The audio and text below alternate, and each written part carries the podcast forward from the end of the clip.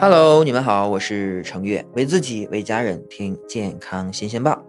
在正式的内容开始之前呢，先问大家一个小问题：您呢平时做饭的时候都习惯什么时候放油啊？经常做饭的人啊，肯定都会回答我，那肯定是等锅热之后再放油吧。毕竟啊，家中的长辈啊，之前教我做饭的时候就经常说，热锅凉油不粘锅。其实呢。这热锅凉油除了不粘锅以外呀，还有着很多很多的好处。今天呀，就跟大家来聊一聊这个事儿。大家最熟知的应该就是热锅凉油，咱们在炒菜的时候是不容易粘锅。这其实啊也挺好理解的。如果是热油的时候呢，冷的原料放进去很容易就冲开热油，粘到锅底上去了。但是呢，如果这时候是冷油放入热锅的话，这冷油一受到锅底的高温，就会向上涌，上层的冷油就会被涌动起来的热油推向四周，然后又回到锅底，再受热涌起，形成了一个对流。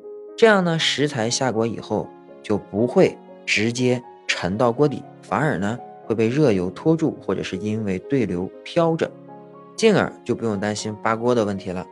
这除了不粘锅，热锅冷油炒菜对。烹调原料也有一定的影响。如果我们热油放进去一盘肉去炒啊，你会看到，突然升高的高温，就会让我们的肉类的蛋白质迅速凝结成团，也会导致有的老有的嫩。热锅中的冷油就会对食材接受高温提供一些缓冲，更有利于我们将食材炒开，均匀受热。热锅凉油的烹饪方式。在做一些蛋白质含量比较丰富的肉菜的时候更加合适。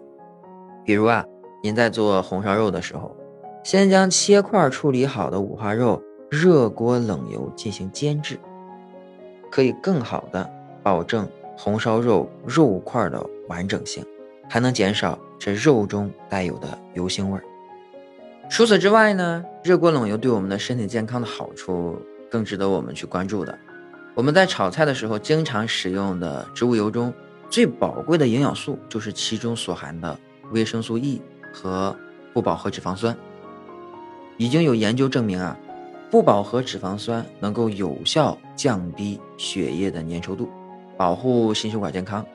维生素 E 具有很强的抗氧化作用，可以抑制自由基的形成，保护细胞的正常分化，并且呢，能够预防上皮细胞过度的。增生角化，大大减少癌变细胞的数量。当油温低于一百八十度的时候，一般来讲，刚刚提到的营养物质损失都会比较小。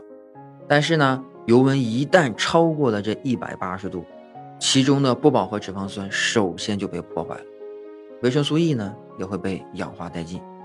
如果我们已经看到啊，这锅里边油已经冒烟了，那就说明啊，这油温已经达到了两百度。这个时候啊。不但会产生反式脂肪酸，蛋白质类的物质还会产生杂环胺类的致癌物质。如果这温度再高一点儿，就会产生大量的致癌物质苯丙芘，对我们的身体健康那是造成极大的威胁。由此可见，热锅冷油能够有效的降低营养素的流失，同时呢，减少致癌物质的生成。这炒菜的学问啊，还真挺多。还有这热锅冷油啊，其实很简单，只要把锅放在火上烧，再倒油就行了。但是最主要的还是要把握好放食材的时间，不要等油锅已经烧到冒烟了再把食材放进去。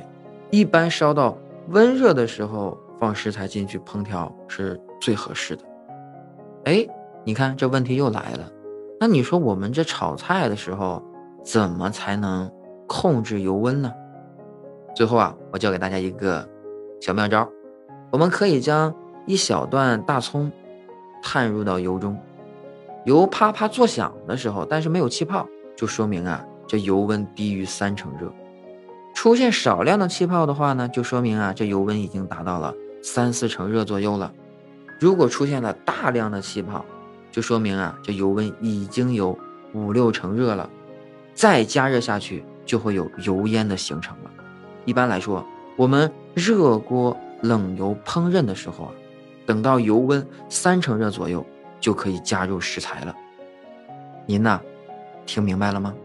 在这个五一啊，您啊做饭的时候可以用这个小妙招试一下。